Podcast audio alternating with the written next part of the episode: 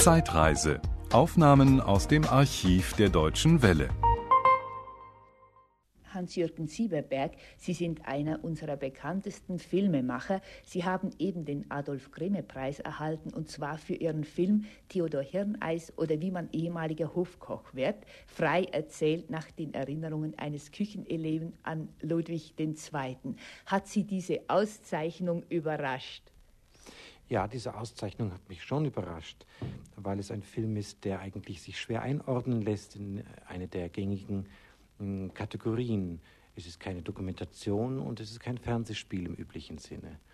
Und wenn eine Jury ne, einen Film, der eigentlich unter politische Dokumentation eingereiht war, äh, bei der Betrachtung da herausfindet äh, und ihn als Experiment beurteilt, dann äh, ist das schon ganz äh, witzig und äh, wenn man dann noch weiß, dass dieser Film eigentlich überhaupt kein Experiment im landläuflichen Sinne ist, sondern eher eine volkstümliche Sendung, aber dann, wenn man genauer hinschaut, eben doch ein großes Experiment war, dann freut das sehr. Sie haben das Leben Ludwig II. sehr gründlich recherchiert. Sie haben eine Unmenge von Material gesammelt und das Ihrem Hauptdarsteller Walter Siedelmeier praktisch zur Verfügung gestellt. Oder wie ging es vor sich?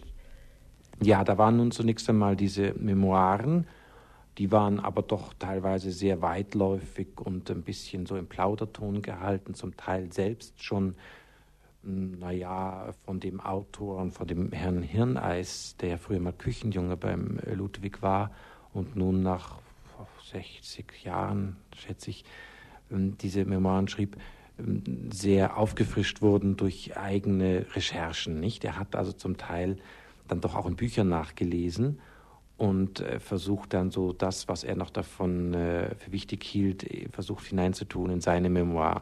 Das musste also erstmal alles raus. Ich musste also genau nachschauen, was ist denn nun eigentlich so doch äh, ähm, banal und äh, Klischee-Vorstellung von Ludwig, was selbst angelesen war. Und dadurch entstand also erstmal ein Kern von Dingen, die spezifisch hm, waren für diesen Hirneis. Dann aber äh, ging es natürlich darum, diese Figur wieder mit Leben zu äh, füllen. Denn äh, nur Informationen äh, aus der Küche, das war dann doch ein bisschen wenig. Und äh, da haben wir dann zusammen eigentlich, der Herr Sedelmeier und ich, versucht, diese Figur wieder zu einer Figur zu machen. Und das war dann sehr reizvoll, weil einen König und gerade einen solchen aus der Perspektive aus dem Keller zu sehen, das war nun ein Witz, der sehr viele Brechungen hat. Hans-Jürgen Sieverberg, war Ihre ursprüngliche Absicht nicht doch, diesen Theodor Hirneis sehr kritisch zu zeigen und auch Ludwig eher, ja, wie soll ich sagen, doch in einem leicht boshaften Lichte darzustellen? Ja, nun muss man ja wissen, dass ich vorher einen Ludwig-Film gemacht hatte wo der Ludwig selber sehr viel Gelegenheit hatte, im, äh, in der Art eines Haupt- und Staatsstückes äh, sich äh, zu zeigen und, und, und, und zu, zu, produzieren. Und aus dem Film war ja schon bekannt, dass ich ein sehr doch intimes Verhältnis zu dem Ludwig gewonnen hatte. Die erste Phase meiner Annäherung an den Ludwig, das geschah so ungefähr vor zwei, drei Jahren vielleicht, war sicher eine sehr sehr distanzierte und eher eine, äh, eine Annäherung auf, auf der Basis der, des Kabaretts oder des, des, des Underground-Films. Wie beurteilen Sie denn diese Inflation an Filmen über Ludwig II., die alle eigentlich recht große Kassenerfolge auch werden?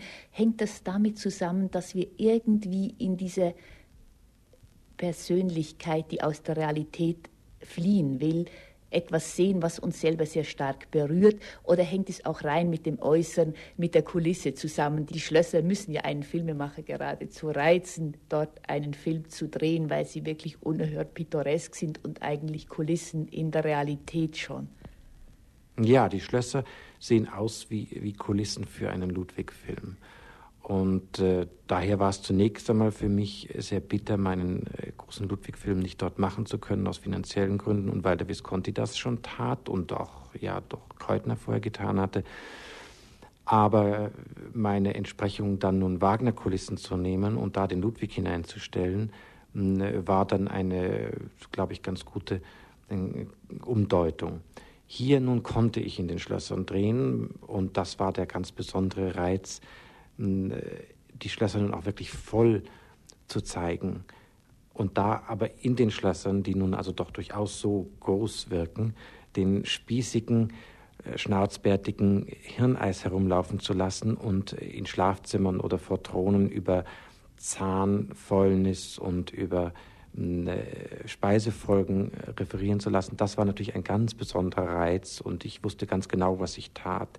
Ich durfte natürlich diesen ähm, Hintergrund nicht äh, zu sehr strapazieren, denn dann wäre es nie ein Film geworden von 90 Minuten, denn dann wäre der Witz in 10 Minuten äh, zu Ende oder schon zu lang gewesen. Das war ein Podcast aus dem Archiv der Deutschen Welle. Schön, dass Ihnen das Angebot gefallen hat. Empfehlen Sie uns doch bitte weiter. Deutsche Welle. Mehr unter dw.de.